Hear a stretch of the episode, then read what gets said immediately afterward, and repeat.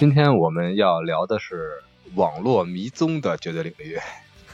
我是在呃生活中想努力摆脱网络，但永远在网络中迷失自己的红猪。我是年以后才开始学习上网的二师兄。嗯，我是最近沉迷于 ChatGPT 的一二。好，感觉今天大家的准备都不一样啊，在网络中的迷失程度也不一样。那今天看看咱们能聊出什么花儿来。来啊来啊，嗯，那好，这个网络迷踪啊，选片人先转出来吧。为什么选这哎部片子？啊，主要原因就是因为我们上一次聊了一部低俗小说嘛，就觉得感觉输出的太强烈了，后劲儿有点大。后劲儿有点大，真的有点大。然后这一次呢，就想聊一部小片子吧，就轻松一点聊。而且我觉得这部片子还挺有特点的，所以今天想跟红猪，想跟一二分享一下自己的一些感受吧。没问题。一的话是上的话是一八年，当时这片子还没有那么的反响，嗯它是全球上映。当然了，当时这个桌面电影的形式也广受好评，在咱们嗯国家也通过了片子的上映，让我们对电影有了一种新的理解。那么连带着一，再加上今天要主讲的二，我们先为这部网络迷踪的系列电影进行打分，请我们的主片人开始。啊，我开门见山吧，我打一个七点八分。嗯哦，蛮高的。呃，就是我觉得会比七点五给它高一点，还是推荐大家去看一下。但是我打不到八分呢，又觉得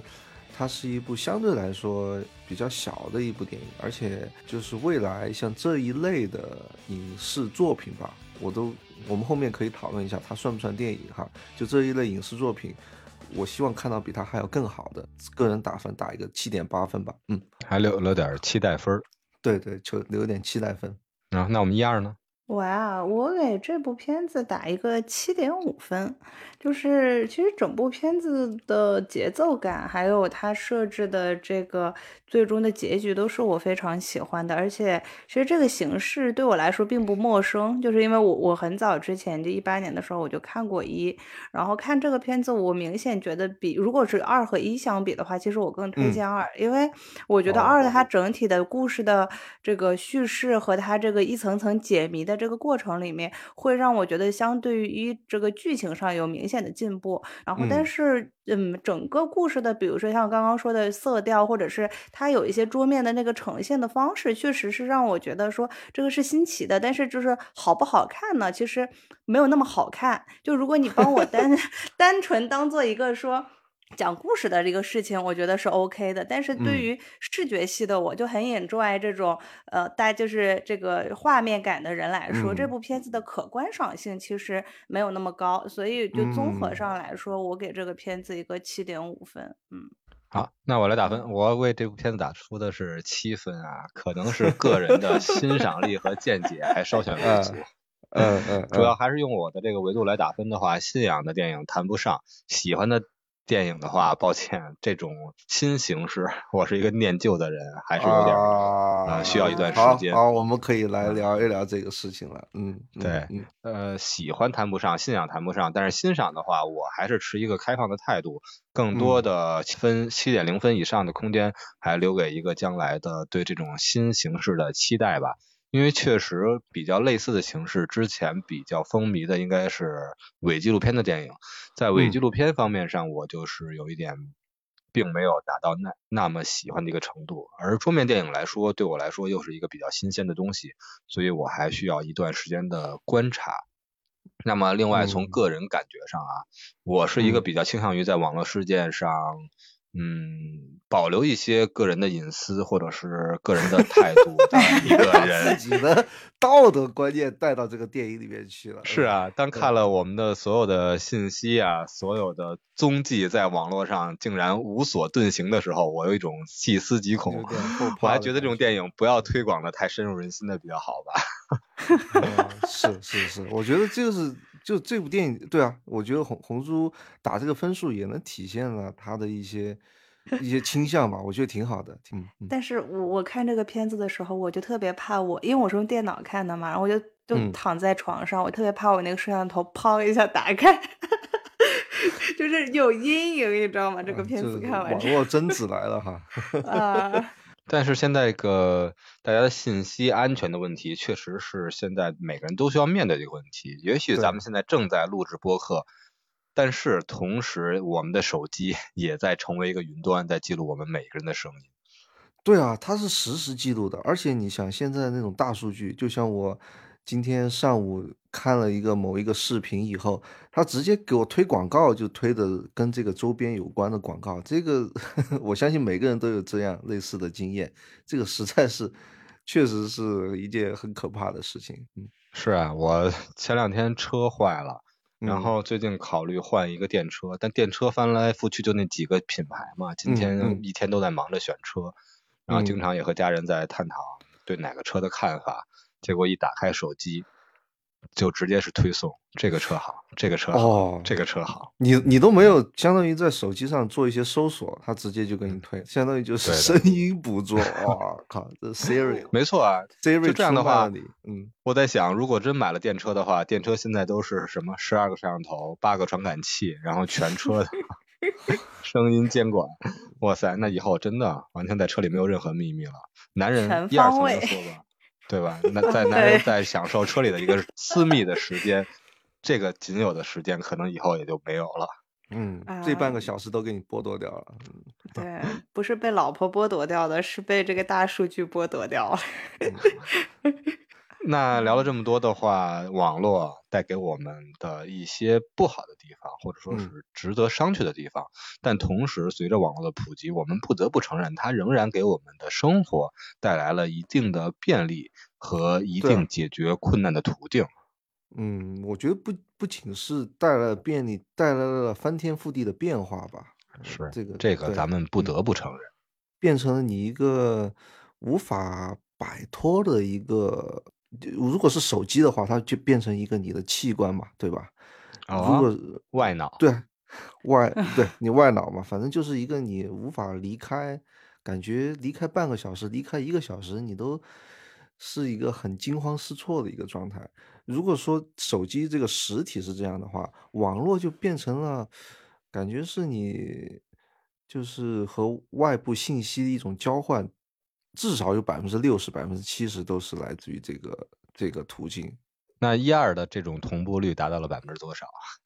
我啊，我其实还好，我是一个就是因为我的工作是百分之八十甚至九十都是以电脑为主的这样的一个工作的状况，所以有的时候回到家，我其实是就是除了看电影这一个事情以外，我很少是去打开电脑，然后手机的话就是。怎么说？就是我不知道二师兄和这个可能相相对年纪啊，就是我其实成长起来，我小学其实就在用手机，就是我我很就是我读书的时候开始，就手机就伴随我一直一直，只是原先是可能没有那么高科技的这种智能机、平板机，它是慢慢一步一步进化来的。但是相对来说，其实这个手机或者是这个这个种种的网络，就是我小学也是一一开始就开始用电脑，就是嗯。对我来说，并没有什么很新奇或者是打破生活的感觉，就是我其实它更多对我来说是伴随我成长的这样的一个状况。对，但是其实我这个人有点恋旧，就是相对来 说，对于纸质书或者是说一些纸质的手写的明信片，一些这些东西是我更喜欢的，我觉得相对更有温度。对，但是其实一会儿我们可以再探讨。就是最近我觉得对我来说比较翻天覆地变化，就是刚刚我讲究的那个 Chat GPT。嗯，对，就 AI 这个事情，大家大家都在说这个。嗯，对，其实是对我生活有一点不一样的感受。对，其实有没有危机感？有，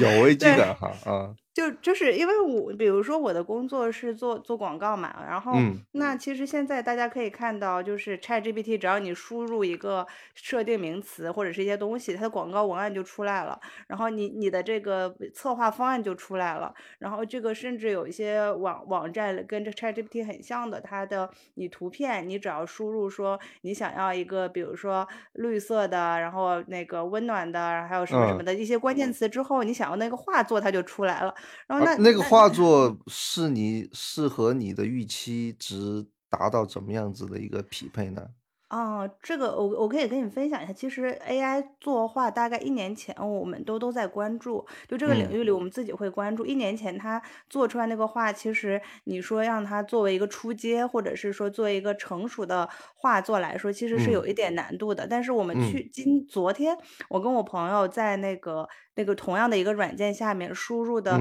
同样的关键词之后，就发现进步神速。就是现在你其实已经可以跟一个，比如说工作五年左右的人画的画，看起来。几乎相似了，没有什么特别不一样。但是他可能会说，对于颜色或者一些需求，但是这个其实 quality control 的话，只要有一个人他去筛选那么多画作中哪一个比较符合当下的，比如说客户的需求或者是你的需求就 OK 了。他不会是有一个那么天差地别的想法，因为这个东西它可以有不同种类的画作，但是它其实符合要求的，就是你只要符合这个要求就 OK 了，并不是说。你这个东西画的多一个鼻子，呃，不是多一个胡子，少个胡子之类的，就是这种可能会让你觉得这东西差别那么大，它差别不是特别大的。嗯，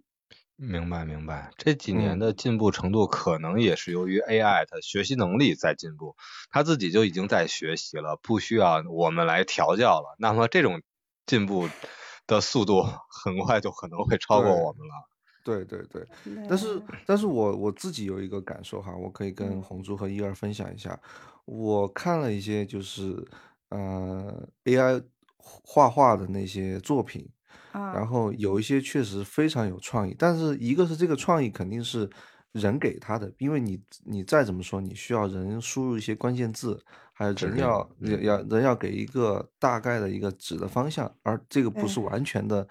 来自于 AI 的创造。所以说，这个我相信，第一个原创的东西还是来自于人类。第二个，我说实话，我看了一些 AI 的一些画作，虽然画的比较精美或者精致，但是呢，我个人觉得还是比较糙，比较糙。但是，但是我从另一个方面呢，我又觉得现在其实大家对于糙的东西的耐受度哈，比以前提高了很多。就我们看糙东西也也能够接受它，就是我感觉是一种双向奔赴，就是接受者能够接受比较糙的东西，然后 AI 又能够提供一个在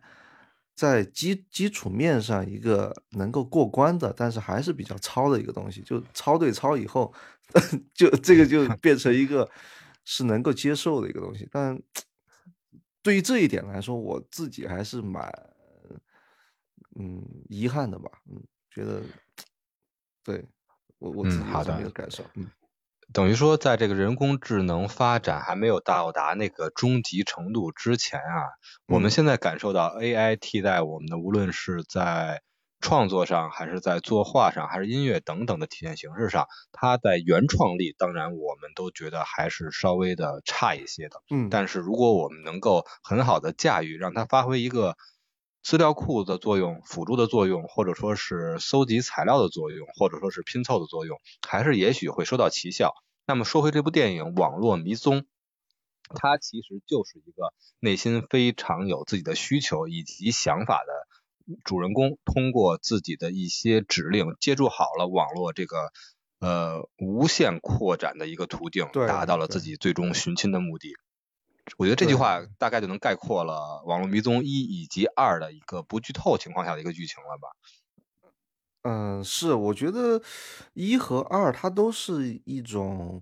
我认为有固定范式的一种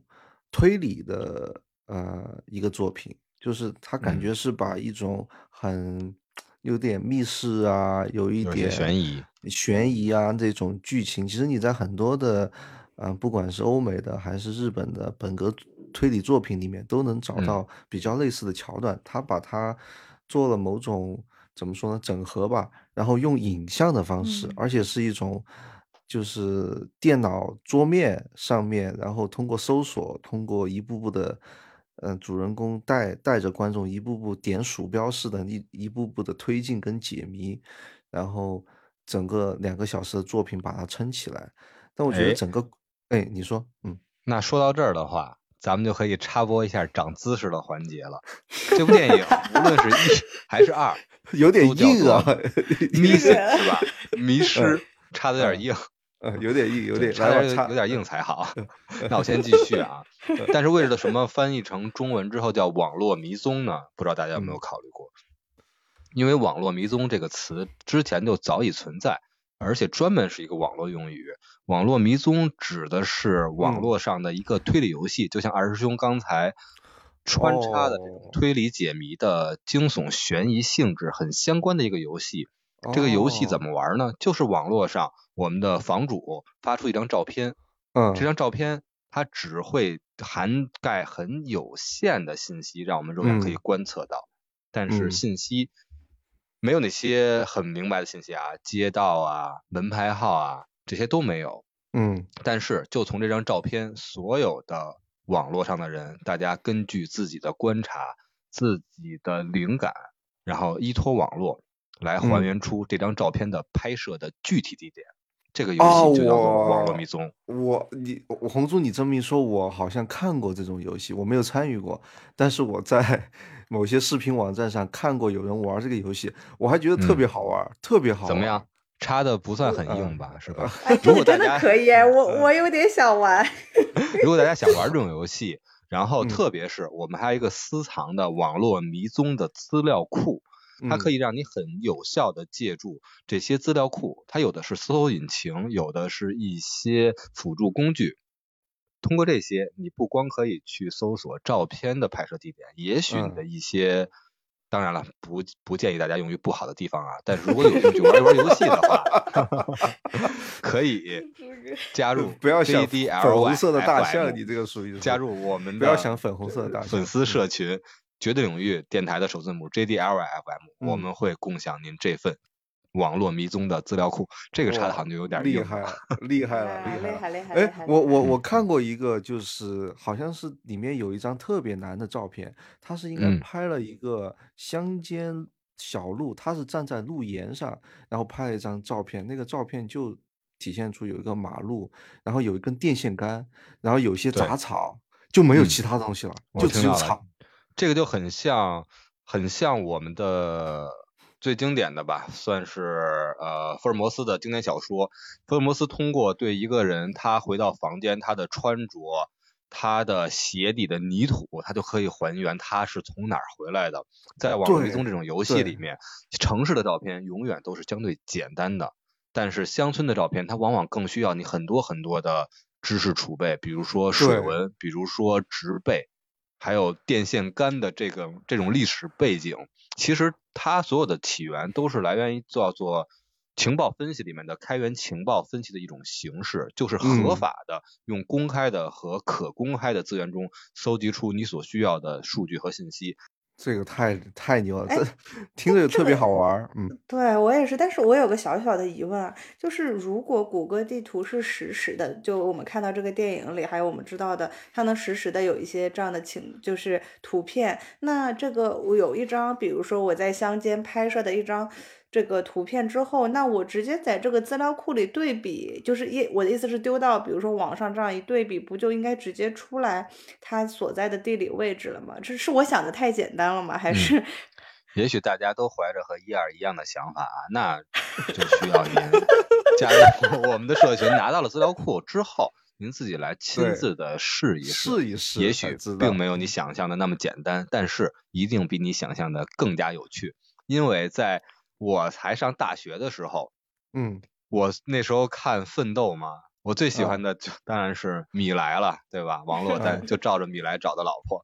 然后当时还是在人人网上剧，透，你不剧透电影，你把你剧透自己。来来来来来，好吧，平常不爱剧透，有有点剧透的，咱就当个 包袱看。当时那个人人网上我们都用过嘛，当时特别有名的一个、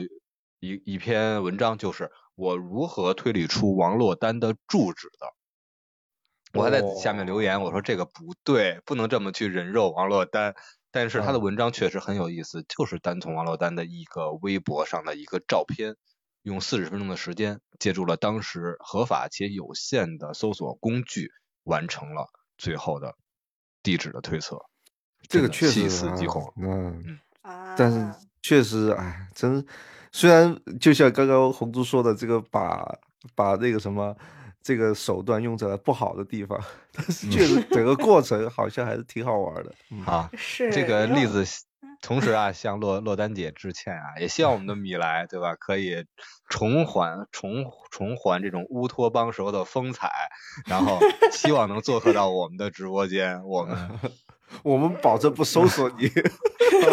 哎，但但是之前我们看那个上海的电视剧有一个一样的，就是什么我的前半生，这个不就是在上海拍的嘛？然后后来我们就建了一个群，这个群里干嘛呢？就是前半生里面有，就是他们通过那个房子里的结构分析和他们每天上班下班的地点分析，就开始分析当时他们住的是哪一个楼盘，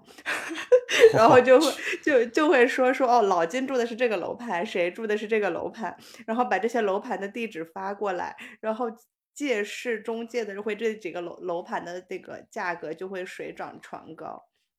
嗯，就就还蛮有意思的。咱们越聊越把这个嗯网络运动这个游戏啊，用到很多现实、很多经济或者很多网络餐的这个追星的事儿上了。但其实这部电影本身所刻画的，真的是借助这种方式发挥了非常重要的一种做法。无论嗯是《网络迷踪一》还是二，他们都是对至亲之人的迷失、走失，或者说是故意的隐藏也好，需要我们借助这种方法来解决我们现在急需解决的问题，在很多的呃部门无法去帮助的情况下，那么确实这种方式发挥了特别重大的作用，而且它比我们想象的不仅是通过一张照片吧，很多的嗯 ID、手机监控，然后随身设备 A P P 对随身，APP 对，嗯很多很多的都有所借助，特别是明显的感觉到五年过后，第二部上映的时候，比第一部单纯的这些摄对像它用的东西更多了更多的开源了。对对对对对对，嗯这而且特别有意思的是嗯，你说它嗯这个把这些纷乱复杂的形式在电影的展示上只通过了桌面来呈现给大家，我们每个人看到的画面根本不是摄影机拍的，只是电影上的一段录屏，从头到尾也应该算是一个一镜到底了吧？甚至是在第二部的导演，他单单只是第一部的剪辑师，就足以见嗯得剪辑在这部电影里发挥了重大作用，因为他是等于把一个超长的一个电脑的录屏的视频，完完本本的通过剪辑剪辑成了一部电影，一个投入只有几十万，然后最后全球票房收入达到数千万，接近亿万的这么一个效果，哇，真的让我们很诧异。所以说，所以说我说这个想跟一二和红猪讨论一下，就是像《网络迷踪》这样的作品，它算不算电影？因为嗯我其实觉得，就我个人来说，我也开门见山的说，我觉得它不算电影。就我很明确的说，我觉得它不算电影。为什么呢？嗯因为我有一个标准，就是这样的作品哈，我个人认为你在电脑上看，比在去去电影院看要更适合。因为它就是在电脑上发生的一件事情，你整个的环境，呃，还有观看的方式，就适合在电脑上看，非常适合。嗯，我们在准备一嗯些节目的时候，需要一些投屏。大家无论是开网络会议，还是需要一些投屏的准备的时候，我经常都需要一二来为我投屏，来解决嗯一些我们的节目的设计上的工作。我看这部电影的嗯感觉就啊，我经常会串，我说这不是一二，是他在开投屏，还是我们在看电影？对对，嗯特别是因为对面这部电影展示的也是呃苹果电脑嘛，然后 一二的也是苹果电脑，宽屏比的这个长宽比也完全一致，我所以会有一种惊愕的错觉，已经分不出来是电影还是真正的网络上的对话了。我对二师兄这个问题，我觉得特别特别好。我给嗯出的答案也是为什么我会对这部电影的打分只有七分呢？虽然嗯是乘着一个开放的态度来对待这种现在的网络现实，但是在我意义中的分类，目前来说还归不到电影，体现不出很多的电影的语言，或者说是传统的电影的艺术。对，那么对对，如果按照这个思路来划分的话，我们可以感受一下，现在的电影还真的那么纯粹吗？不光是网络电影、桌面电影的形式已经展现到了我们面前，并且嗯走上了院线，其实一些有改电影，往往让大家也分不清楚是游戏还是 对电影了。很多游戏的画面去演了个獠牙，这个都根本看不出来了，就哎，我记得前段时间有一个游戏的这个改了一个美国的一个改了一个片子，非常的火，我所有玩过那个游戏的朋友都非常推荐说去一定要看这个电影。没错，最近这种爆火的特别多。之前的电影荷兰弟拍的那部《神秘海域》就是一个非常经典的啊游戏呃游戏本身。最近的《最后的生还者》也是从游戏最后的一个经典的 IP 改编成了一个美剧。是，对对对对，嗯，但这个不光生还者很不是游戏嗯嗯，嗯你说，嗯，红猪，我最近在看一些体嗯育直播，我和我的朋友们，大家都知道，包括现在咱们旁听的朋友们，都是球迷嘛。尤其是嗯相比五大联赛的转播，我最钟爱的球队是在西甲，所以每次看西甲转播的时候，西甲采用的转播方式就是一种跟拍的方式，然后通过景深的虚化，特别的会让球迷们关注到自己喜欢的球星的一个第一人称视角。就特别像以前我们看的一些电影，比如说像不是那种整体的刻刻画的体育电影，比如像《一球成名》这种，它一球成名也来自于游戏，所以我们每个人都会代入感的视自己为这个球星。但是现在体育转播上也采取了这种第一人称的视角，别人飞铲向你，你零、啊你你一个花式过人，摆脱，然后射门，完全那种体验真的非常。以后以后我你红猪说到这个，我突然想到哈，以后能不能嗯就是那种无人机的跟拍，就是这种足球比赛转播这种，就完全是第一人称，感觉自己在踢球这种方式。可以啊，很多啊的穿戴设备也可以解决这个问题啊。对你头上戴一些设备，现在的无人机基本上已经实现了。现在的航拍虽然它不是单纯的飞行，是通过线路来吊着，我管嗯那个叫天猫，为就是大家看看那个奥运会的时候，百米不是有一个飞嗯猫在后面同轨来追追苏炳添嘛？啊对，然后天猫是连着体育场的四个角的顶棚，然后它也会实现一个高速的跟拍，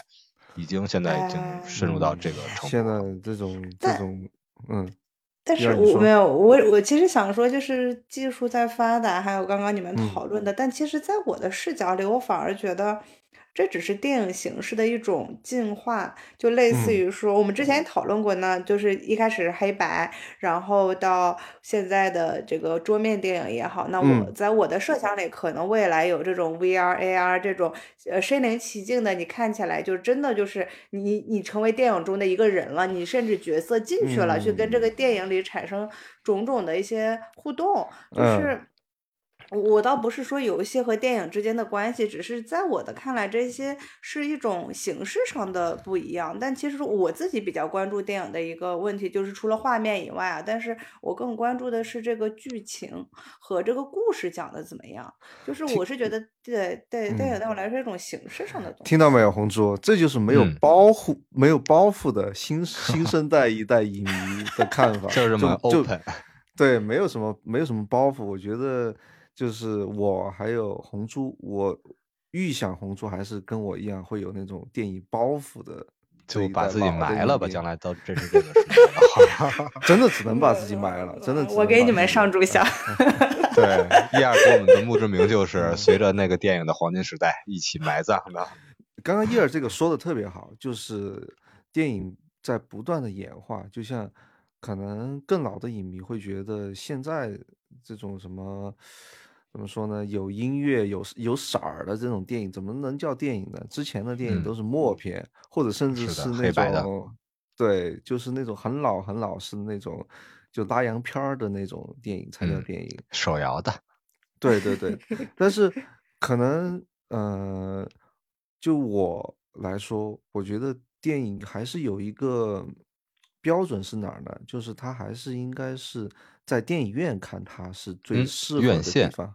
对，在院哦线看它是至少是最适适合的地方，不管你是不是在那里看的。但是如果这部电影要在一个最适合它的地方放映的话，一定是电影院里面的才算电影，这这才算我理解的一部电影，不管它是好还是坏。嗯嗯，哎，那我跟你们真的好好不一样。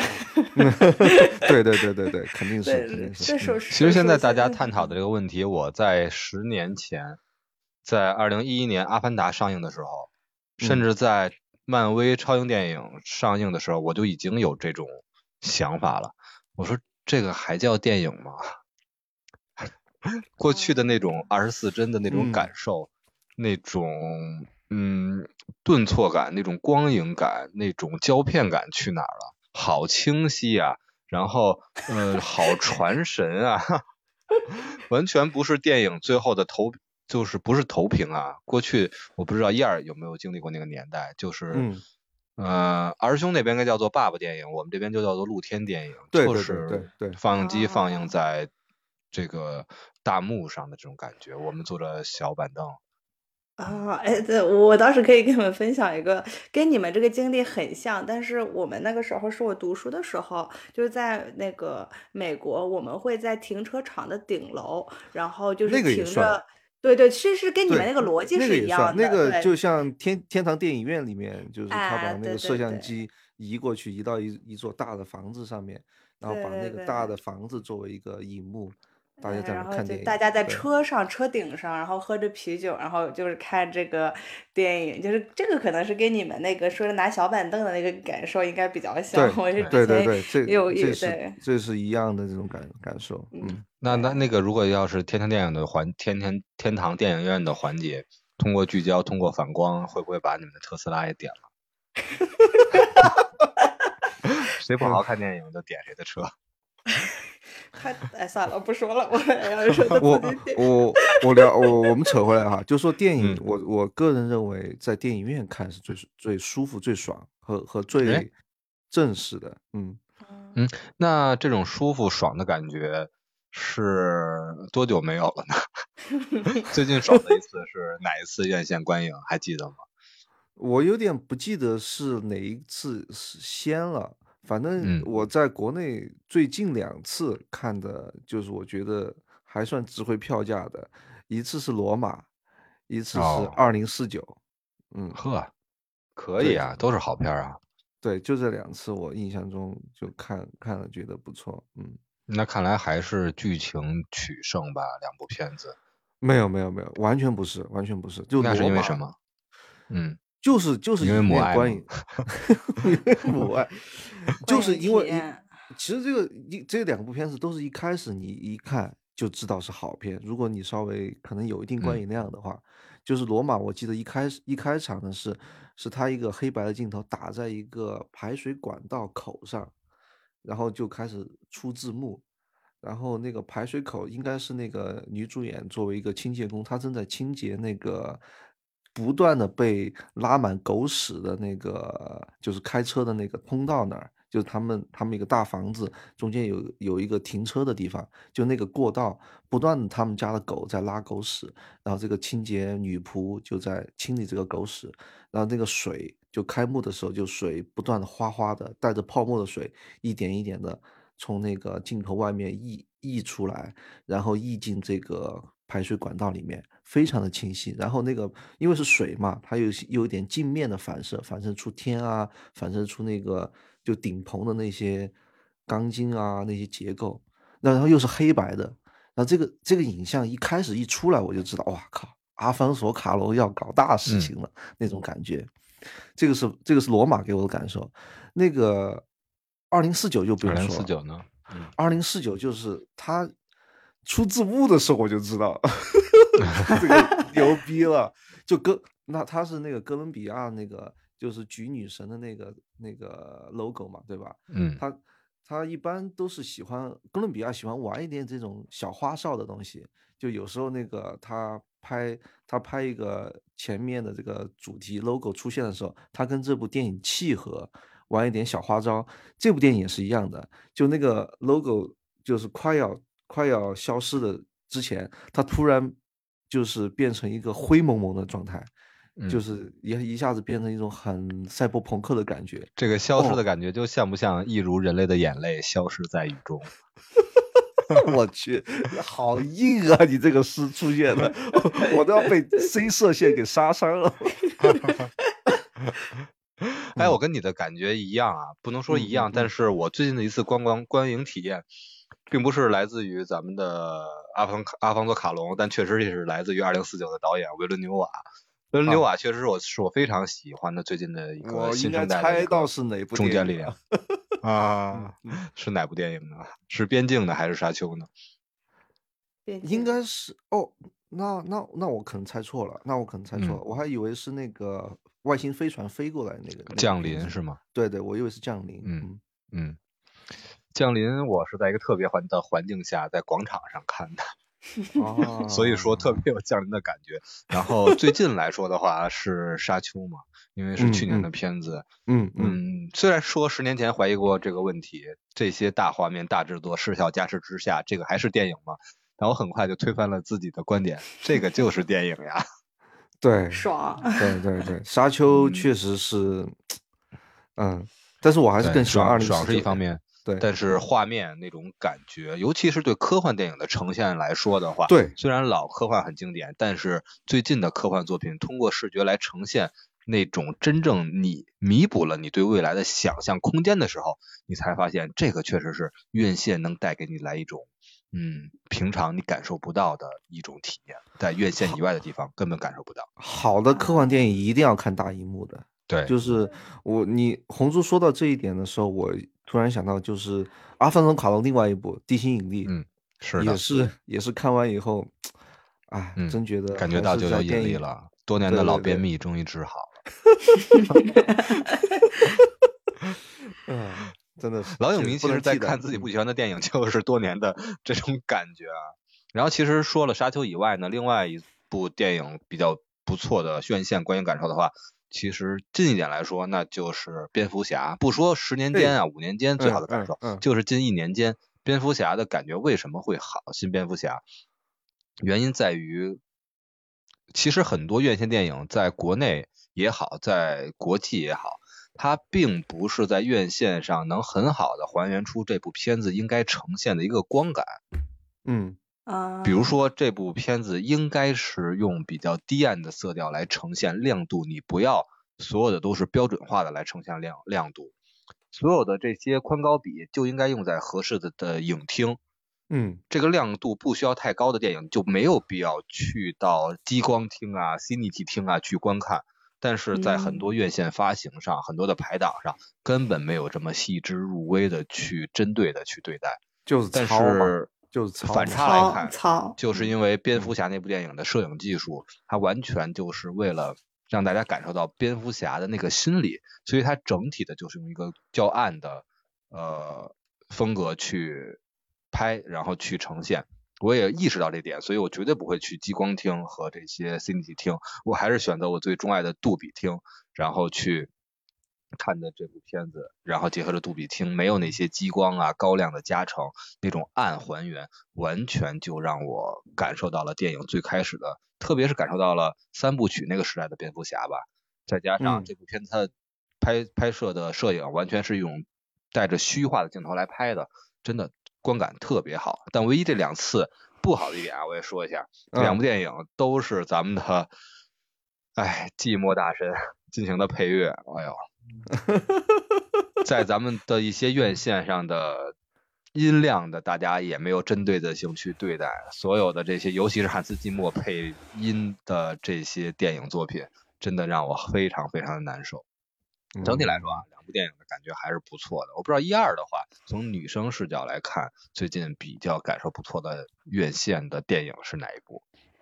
呃，其实我我我这个跟你们两个两位有所不一样，就是嗯。就是看电影这个事情对我来说，更多的是跟，因为我我很少一个人会为了电影而去看电影，就这个情况哦。下只发生在上海电影节，就是因为嗯。抢不到票，然后那我有嗯。一些特别小众的想看的片子，那我会嗯。自己去看。但是看电影这个事情，很多，嗯、我更多去电影院是跟朋友一起，或者是说，呃，就是大家呃无聊了，然后去说去干一个什么事情，然后去这这是这个主要的嗯这个。然后另外一个就是还有就是比如说约会时候的一个仪式感，就大家 dating 的嗯时候这样的一个，没有没有，我只是讲说是这样嗯的一个、一个事情，所以就是更多的我的观影体验是不不完全关于电影，而是关于就是比如说身边的发生的事情。所以我最近看电影几次的体验都十分之不好。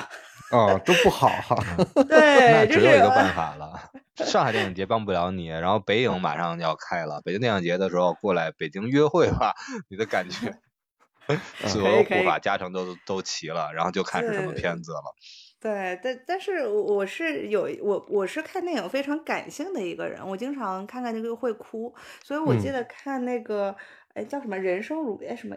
一出好戏的时候，我就记得我看到那个结局的时候，突然就泪崩。边上的那个大哥，然后就一直看着我，就我看得我极其的尴尬，你知道吗？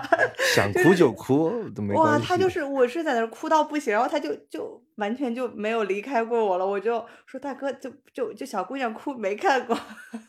就是让我就 不知道这滴眼泪到底该不该流。情不知所起，一往情深。我看那个呃《乘风破浪》的时候，不是姐姐的《乘风破浪》啊，嗯是嗯《乘风破浪》那部电影的时候，在嗯最后的时候也是泪如浪涌。是吗？嚯，嗯，嗯，哎呀，挺对对，就是所以我觉得这个观影体验跟这个二位确实还是有一点点不一样。嗯嗯嗯，对，感觉你们就是纯是为了这个这个视听体验去的，就是对我来说，可能更是一个相对于立体的效果和 立体的事情，就嗯周遭嗯的很多东西对我也是有影响的。嗯，也希望吧，更多的感受，然后也通过一些好的作品，包括刚才我们对吧，微弱的声音，也希望我们的很多的院线经理们能够听到，多一点点时间给影迷们、给观众们更一些更贴近电影本身的感受，来区别对话。对待一下这些影片，也许这些细节才是我们真正需要弥补的。哎，或者是如果是这个院线的经理弥补不了，来我们绝对领域听一听，红猪 红猪的和二师兄会给你们非常好的答案。什么片子去什么电影院，用什么屏幕、什么音响来看，你们会得到更好的视听体验。最重要的一点，我们做的电影那都是好电影。然后您偏荒的时候，您需要去聊以慰藉的时候，来听绝对领域，来看绝对领域推荐的电影，那就绝对没错了。也希望呢，我们听友们可以通过留言来留言您心目中的好电影。如果我们还没做过的话，如果我们也认为非常好的话，我相信我们有共鸣的一期作品马上就会为你而来。哎，不过不过，就是说回这个片子啊，嗯。就是我我不知道你们观看的时候，我其实一开始我有说，就是我看这部片子的感受到后面确实是有一点惊恐的，就是嗯有有有一点有一点害怕，就是在。就是他，呃，这个有有点剧透啦，但是我不是想说剧透，就是在后情节发生在后半段的时候，我嗯。是直接叫出声来的，所以我、我嗯就不知道你们会不会看这个电影会不会因为他换了某种的，就是他不是就稍微剧透一点点吧，就是啊。二这部电影，它就像刚刚红猪说到的，它用了多种不同的电子设备嘛，不仅仅是电脑，还有一嗯。些监控摄像头，还有手表，手表。会会不会嗯。是他用到手表的时候那种拍摄的角度和就是那种类似于真实感上对。跟踪的那种感觉，让对对对对对，我确实觉得，所以嗯。我我是就就是看到，我刚刚想分享一下个人的体验，就是嗯确实是说在就是电脑屏幕上看的时候，就是有这种错觉，然后还有它后面的时候，就真的让我觉得非常身临其境。哎，哦，那说你这么说的话啊，，对啊，拍的嗯这部电影就是有一种更像电影的感觉了。如果最开始像前半段它的呈现完全就是一个网络解谜的话，那不就是开始我们聊到的网络迷踪的那一款游戏吗？但后来它有了悬疑在，有了惊悚成分，有了不同媒介的切换，才让我们感觉到有了一种电影的本来的一种样子开始凸显开来了。对觉得这个说明这个电影拍的不错，在这个地方，嗯是的，就这一块是我觉得嗯蛮身临其境的。那二师兄还有没有什么比较记忆犹新的桥段啊，或者情节，让大家再感受到选片人二师兄来安利这部电影的一些奇思妙想？我觉得就是红猪已经说到说到了，就是他有一些奇思妙想是，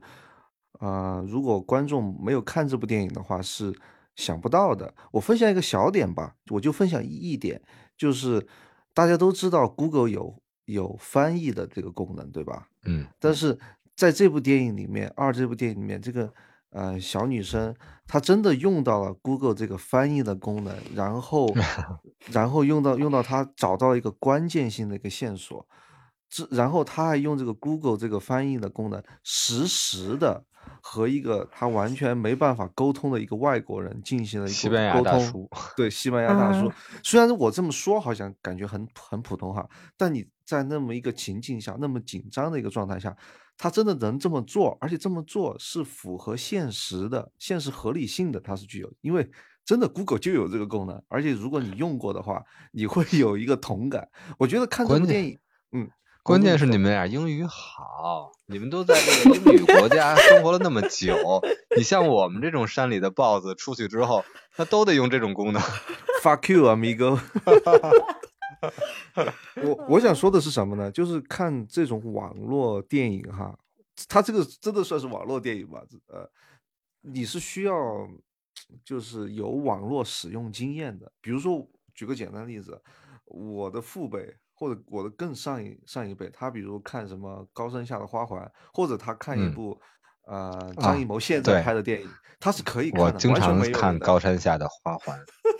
他是他是完全可以看的，对，他是完全可以看现在这种传统电影的。但你要让我上一辈父辈看这个网络这这个电影，他是完全看不懂的。二师兄，你放心吧，有我在，父辈的旗帜就不会倒，高山下的花环就一直能永世传芳下去。你你你先你先教 教会他们怎么使用 Google 翻译吧。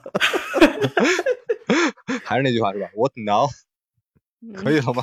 父辈们 嗯，对，确实还是 for，我是觉得零零后哦，对了，而且也说一下，这个女主人公，我看那个资料的时候，她是一个零三年的小妹妹，嗯，对，对，就是她其实就是 exactly 生，她是比我还已长经是这个时代成长。对，就是成完全是这个时代完全是陪着原住民谷歌嗯。原住民了，就是九嗯。五后嘛，零零后，这是完完全全的这个原住民了，所以我是觉得她的那些说白了，这个解题思路和他看待事情的。想到的问题，其实就是第一时间想到的解决方法，都很符合这个零零后的这个大家的成长思路，就嗯是尤、对尤其是在最后的那一幕的时候，因为我确实，因为作为年纪小的我，身边不剧透，身边最后这一幕不剧透。嗯对，不剧嗯不剧透，但是身嗯边确实，我发现就是在大家看完可以再去对应啊，就是类似于使用习惯的人非常多，嗯嗯，对对就是他们直接就。有同样的使用习惯，所以看完的时候，我会有非常强烈的代入感，就是像你刚刚说的什么，就是这个什么谷歌翻译和这个谷歌的使用一些界面，就确实是我日常每天都会用到的东西，我就看起来就嗯，对，所以说就是惊讶点就在于，可能对于一些零零后或者更小年纪的小朋友来说，这个不是很正常的事情吧？有什么好惊讶的？但就是对于对我我来说，我就觉得哇，这种科技的这种东西真的用到了现实生活中，而且在这么关键的时候起起到了这么关键的作用，真的是太太给我给我朋友了不起了。给我太大的震撼了。嗯，说回来，人家才是谷歌的原住民，人家才是 native，咱们已经是地下室的那个中古店的了，对吧？对，我们是 refugee，我们属于是难民。嗯只有他们到中古店来参观咱们的时候，才会发现，我们才能把小怪兽拉出来。对他们完全不 不不知道什么叫做什么录像店、影音店、买啊碟店，是是是，完全没有这个概念。嗯，就像我跟红珠，就我们刚刚说的，就是在电影院看电影是最最 OK 的一个地方，其次就是买碟、买录像带 回家看，这个是次次之的一个方式。其实我觉得现在最糟糕的方式就是我们现在看看东西的方式，就流媒体的方式，就你看过以后。你你你可能需要下载，有些时候甚至不需要下载，你就在网上看完，看完就完了，或者是你把下载看完看完以后你把它删掉了。其实我我反思了一下这种方式看，它不仅你是把电脑里面或者是你手机里面这个视频看完以后删掉了，其实你也随之把它从你大脑里面删掉了。其实你是记不住的。我个人有这么非常非常深的一个印象，嗯。好吧，以上看来我们原原本本的都是在聊 《网络迷踪》这部电影，聊到最后发现，真正迷失的原来是我自己。时代的眼泪。真的是。拍在沙滩上了，嗯，好吧，以上呢就是我们借由着来安利《网络迷踪》这两部一和二的电影的同时，聊了一聊我们对电影本真的样子的还原和我们对院线电影的感受和期待，也希望大家可以在留言区和我们有更多的交流和讨论，期待多留言心目中的电影本来的样子。好，以上我是今天的主播红猪。嗯，我是二师兄，我是一二，晚安，嗯嗯，拜拜，下次再见。拜拜